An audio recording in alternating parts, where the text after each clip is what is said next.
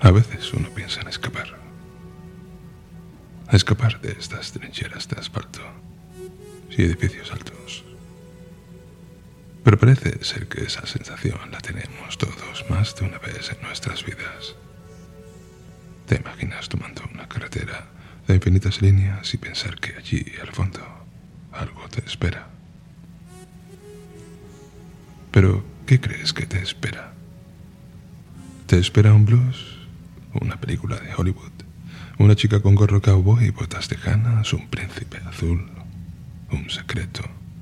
¿Un bosque de lagos otoñales? ¿Un paraíso natural? Quizás artificial. ¿Un sueño? ¿Un elefante rosa? ¿Una tempestad? ¿Un dragón alado? ¿Un castillo medieval? ¿Un anillo de lores? ¿O tal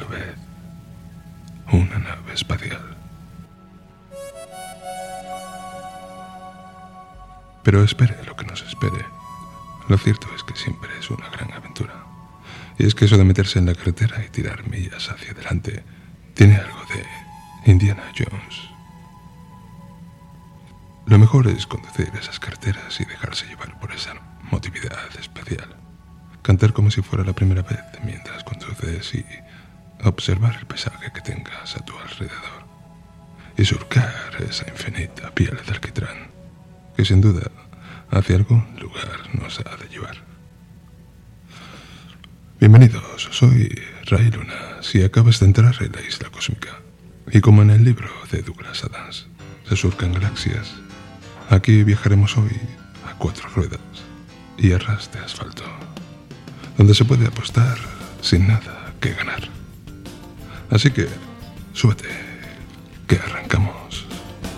A Caro Cruz me juego el pariente de Caín, mi futuro. Parece que fue ayer. Rota la voz, bebí de valor, entonces canté como si fuera la primera vez.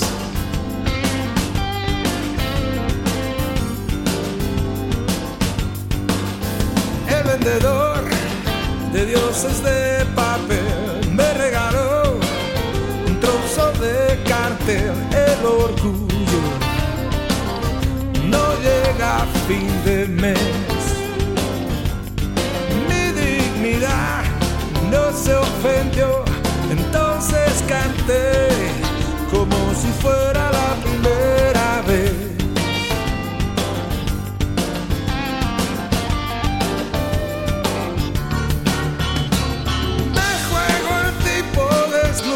ante ti, cosiendo mi aliento con un hilo azul. Igual que las vidas que cuelgan del blues, se puede apostar sin nada que ganar.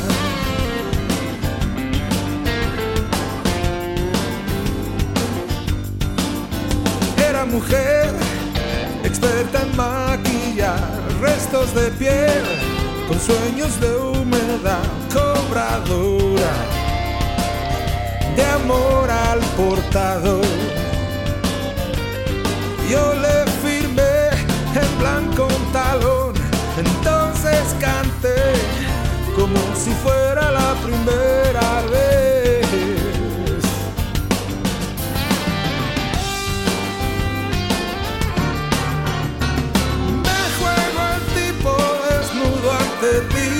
Cosiendo mi aliento con un hilo azul. Igual que las vidas que cuelgan del blues, se puede apostar sin nada que ganar.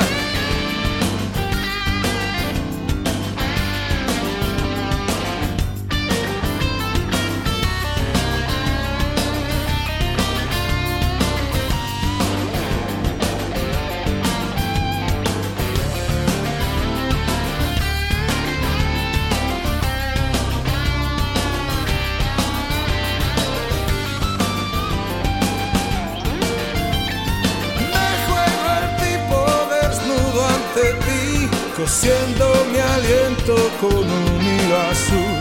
Igual que las vidas que cuelgan del blues se puede apostar sin nada que ganar.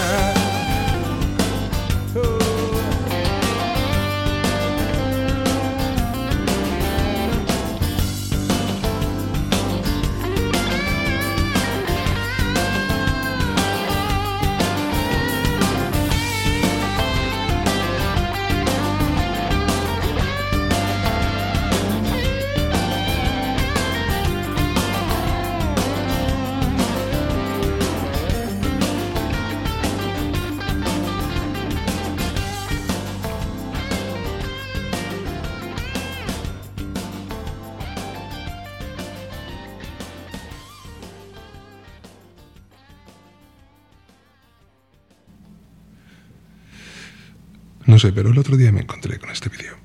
Y la verdad es que me llevé una gran sorpresa, porque de repente tuve la sensación de que a este grupo no lo recuerda ni Dios. De hecho, yo tuve esa sensación extraña de ¿qué pasó con este grupo? Hace tiempo que no oigo nada de ellos, ni siquiera comentarios de colegas o algún vídeo colocado en Twitter o Facebook o en fin, que realmente tengo la sensación de que de este grupo no se acuerda nadie. Y para refrescarte la memoria, yo te los he traído hoy. Se llaman los Bronsky Beat, con su célebre canción, Small Town Boy. Ya verás cuando empieza a sonar como se te refresca la memoria.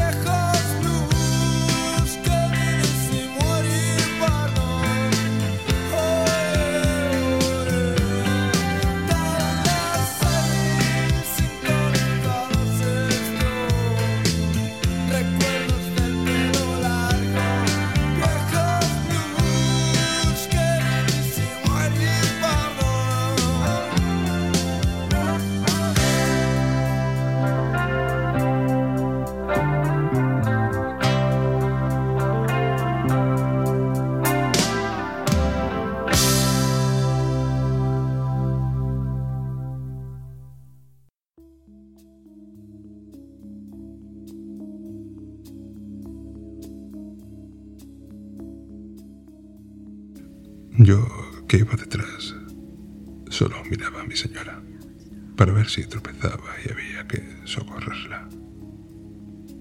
Nunca he tenido miedo de lo que habla y lo que no. Tal vez porque lo peor de mí ya se dijo en nuestra boda.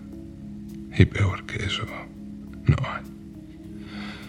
De hecho, ahora que andamos sueltos y sin tierras ni herencias, me estoy dando cuenta de que la quiero aún más y sin rastro de vergüenza. Será la cuesta arriba que todo lo iguala. Pero pienso que ahora, y puede que por primera vez, la quiero de veras, sin miedo a la condición que tuve cuando era su empleado y con más agallas de las que nunca imaginé que tenía cuando me convirtió en su marido. Si la miro tanto es por miedo a que tropiece. Y porque al verla así de lejos me parece aún más bonita que cuando la tengo cerca. No, no soy de muchas poesías, pero cualquier hombre que quiera al menos un poco sabe a lo que me refiero.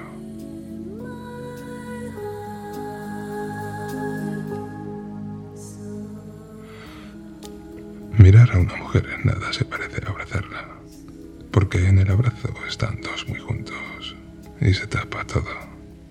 Y en la distancia, al escurrirse uno, parece de pronto la mujer a quien uno quiere, como las cosas que se admiran de lejos.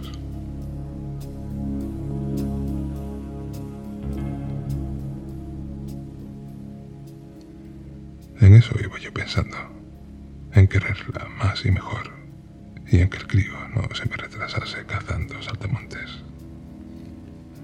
Cuando el de la garrafa pisó una mina, y el segundo, solo éramos siete.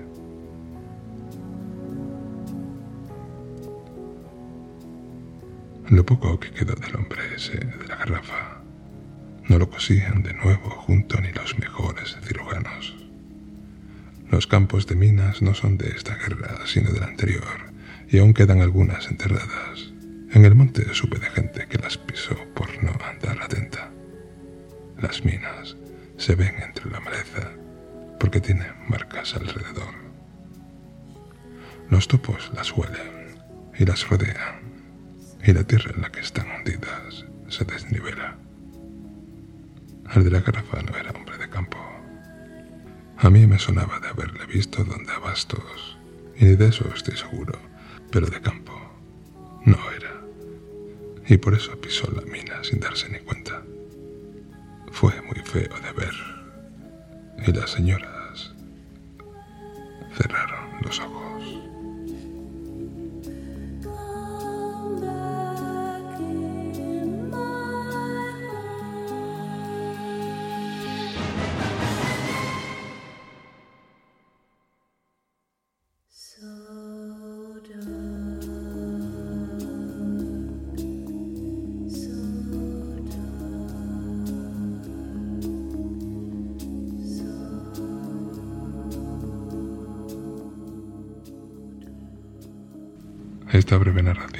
Pertenece al premio Alfaguara de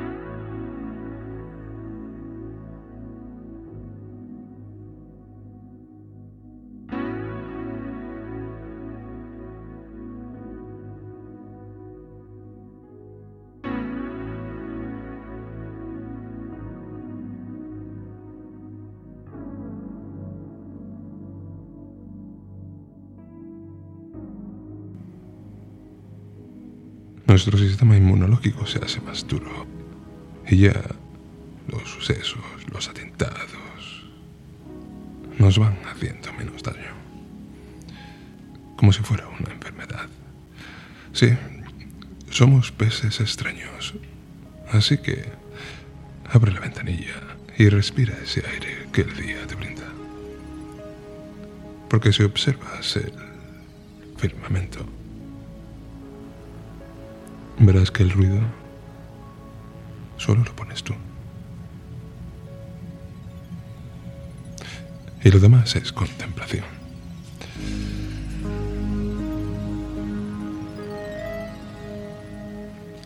Atentado en Nueva York, atentado en Siria, atentado en Francia, atentado en Londres, atentado en Barcelona. Que si esta diplomática es una alcohólica, que si Puigdemont se ha ido a Bélgica dejando a todos los independentistas ahí como niños abandonados y a una España con los pantalones bajados y... ¿Qué más te puedo contar? Sí, somos peces extraños. Así que abramos la ventanilla del coche y respiremos ese aire que el día nos brinda. Porque sin aire aquí no se puede respirar.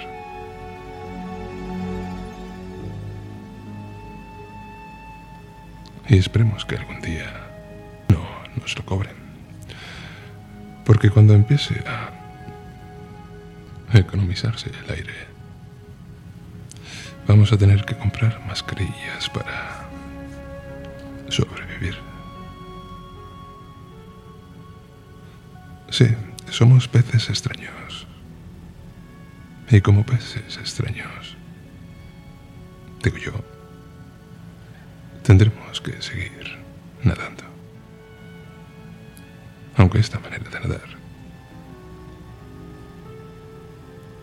sea aún más incómoda.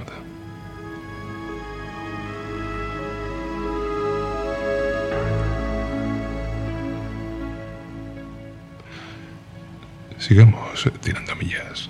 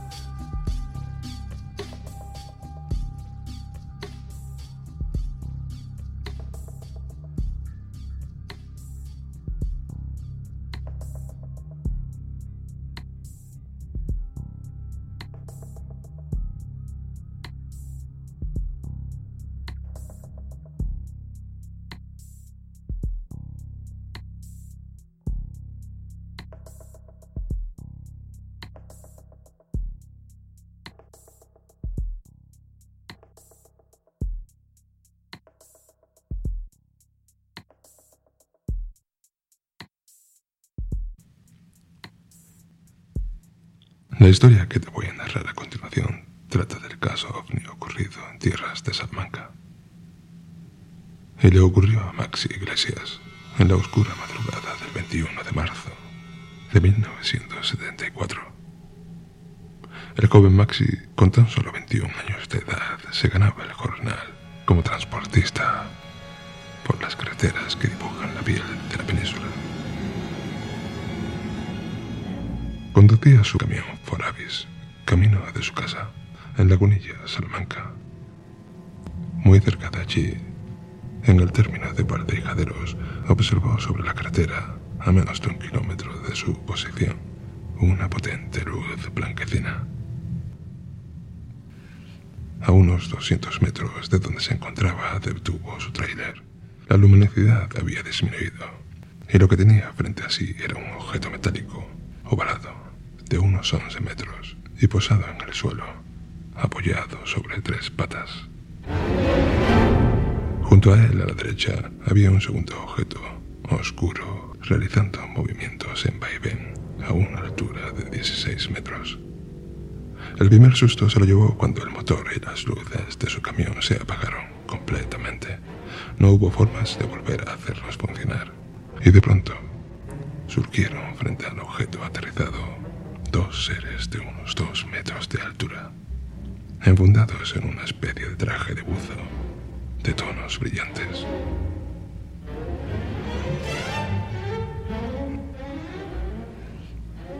Los seres, comentaba Maxi Iglesias, que gesticulaban como si hablasen entre sí, hasta que desaparecieron a la derecha del ovni aterrizado.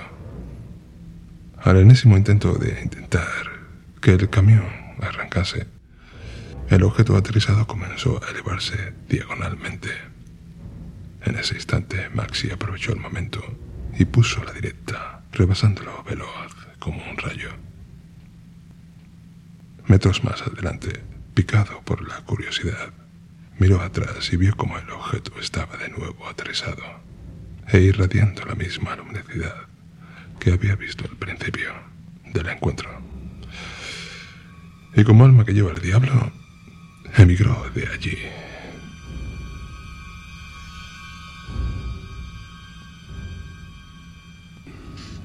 Esa misma noche trató de conciliar el sueño.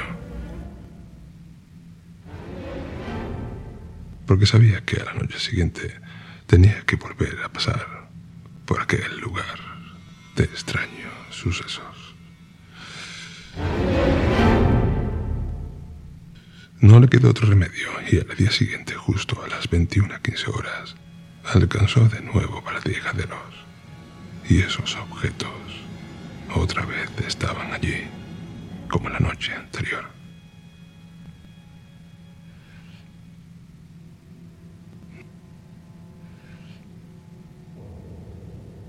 Pero esa noche había una diferencia, y es que junto a este artefacto había otros dos ovnis. El resto de la escena se repitió tal cual, y a 200 metros el camión volvió a detenerse. El segundo susto para Maxi se tornó pesadilla, cuando de repente aparecieron cuatro seres idénticos a los del día anterior, gesticulando y hablando entre ellos. De repente, uno de ellos señaló a Maxi Iglesias y todos se encaminaron hacia el camión. El testigo abrió la puerta derecha del Ford y se echó a correr como alma que le persigue el diablo y vio como estos seres extraños le seguían.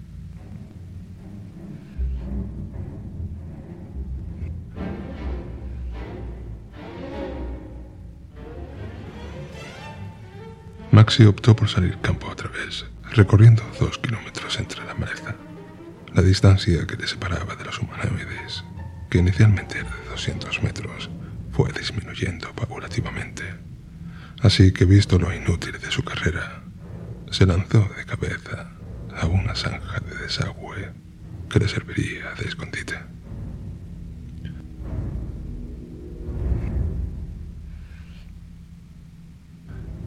Desde allí contempló a los cuatro seres en actitud de búsqueda.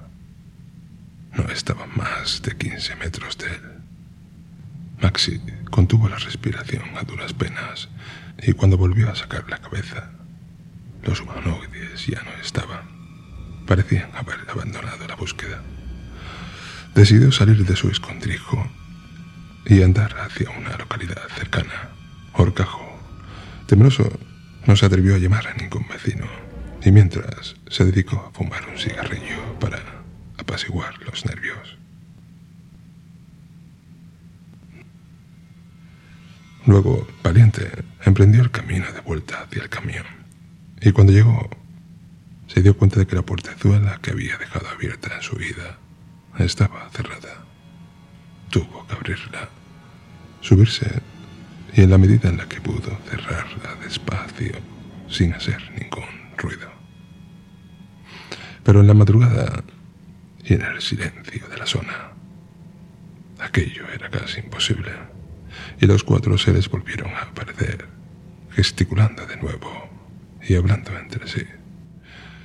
Trató de encender el motor, pero el dichoso camión, por influencia de un extraño campo electromagnético, no se dignó a arrancar. Los seres, sin embargo, en vez de irse a por el pobre Maxi, volvieron a desaparecer a la derecha del objeto, posado sobre el asfalto. De repente los ovnis se elevaron en medio de un molesto zumbido. En ese instante, el camión arrancó y pasó por debajo de los artefactos que iluminaron completamente la carretera de una luz blanquecina.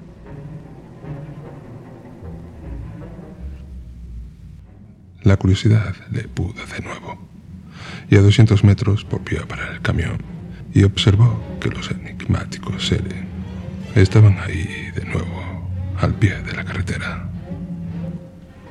A pesar del terror que Maxi sentía en su cuerpo, se bajó del camión y se refugió tras unos matorrales a unos ocho o nueve metros de la escena. Allí uno de los humanoides que entraban y salían del objeto tenía en sus manos una especie de herramienta en forma de T y de unos 80 centímetros aproximadamente de altura que hundía en el terraplén de la carretera. No parecía estar extrayendo nada, pero perforaba aquí y allá la maleza con la cruz. Otro de los seres tenía en sus manos una especie de herradura, mientras que el tercero y el cuarto humanoide solo se limitaban a observar la escena. Maxi permaneció tres minutos observándolo todo, desde su incómodo escondite. Angustiado, decidió volver al camión y abandonó por fin el lugar. Al día siguiente, nuestro valiente joven, por recomendación de su jefe, puso el hecho en conocimiento de la Guardia Civil. Al cabo de unos días se llevó una investigación sobre la cratera y descubrieron que el asfalto había sido rayado por un objeto bastante duro. Además se usó un contador Hegel que registró un índice anómalo de radioactividad. También para su sorpresa, encontraron tres círculos de 12 metros de diámetro sobre la hierba que se extendía junto a la carretera, demostrando así que el joven Maxi Iglesias no padeció ningún tipo de alucinación en esa madrugada extraña sobre la carretera.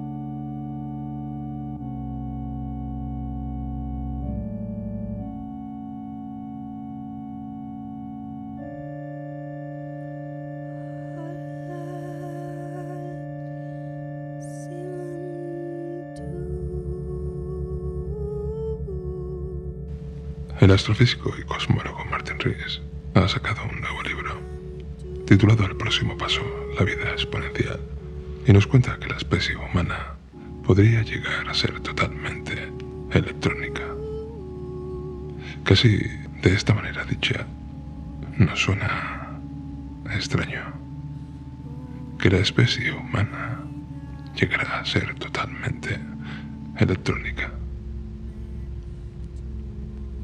Y la verdad es que al mismo tiempo es fácil de entender y fácil de visualizar. Pero también al mismo tiempo casi incomprensible.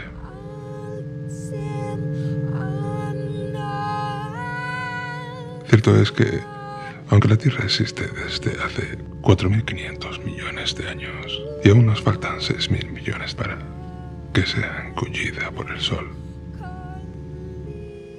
es fácil de apreciar ese poshumanismo que nos llega. Y solo hay que observar estos avances en biotecnología, la robótica, la inteligencia artificial y todo lo que conlleva con nuestras exploraciones al espacio. Y quizás esos primeros hombres que vayan, por ejemplo, a Marte, quizás ya sean fusiones entre hombre y máquina. Quizás esa sea nuestra expansión más allá del sistema solar. Sí, el futuro está muy cerca, aunque ahora mismo mejor quedémonos en el presente. Pero eso sí, con la visión de nuestro amigo, el cosmólogo Martin Rees. Bájate el libro, te lo recomiendo. Y además es gratis.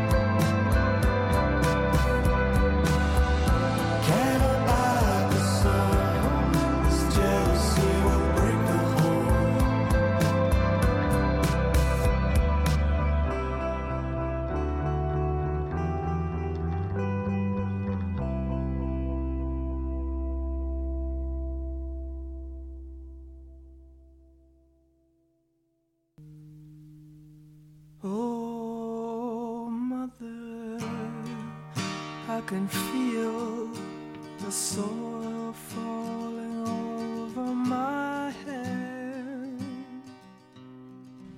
Ya la noche es totalmente cerrada y desde el interior de nuestro coche, a través del parabrisas, podemos contemplar ese enorme cielo que nos brinda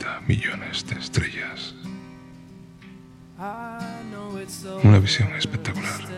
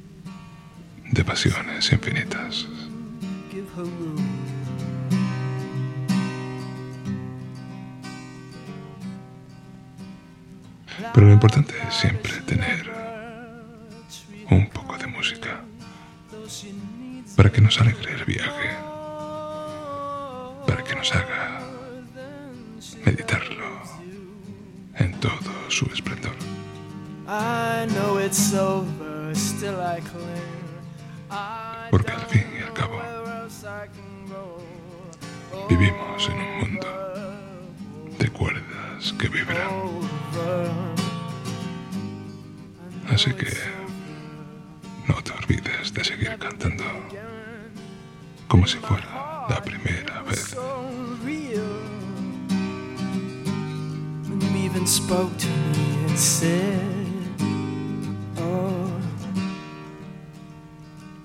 if you're so funny, why are you on your Hasta aquí la isla cósmica de hoy. Saludos de Rey Lunas. Y como siempre, cuídate, amigo. Y hasta pronto.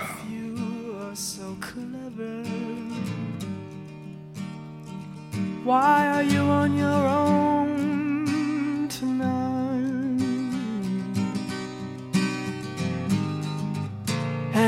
if you're so very entertaining, why are you on your own tonight? And if you're so very good looking,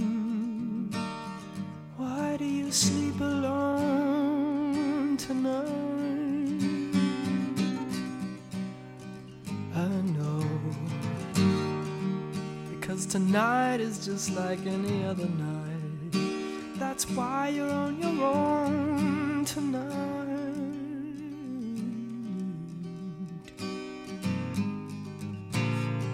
With your triumphs and your charm.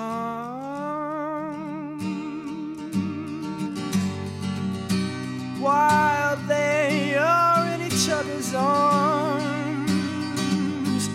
It's so easy to laugh, it's so easy to hate. It takes strength to be gentle and kind.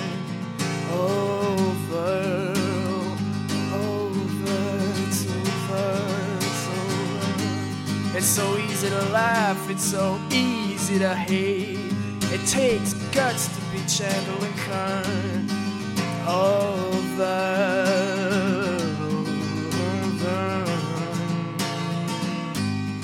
Love is natural and real.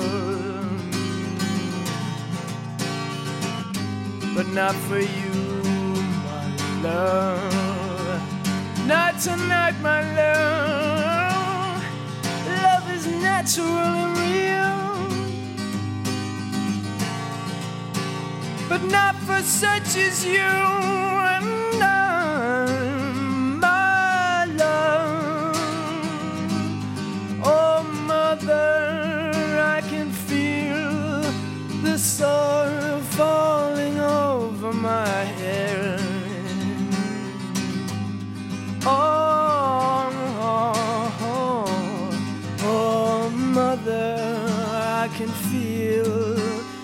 soil falling over my head.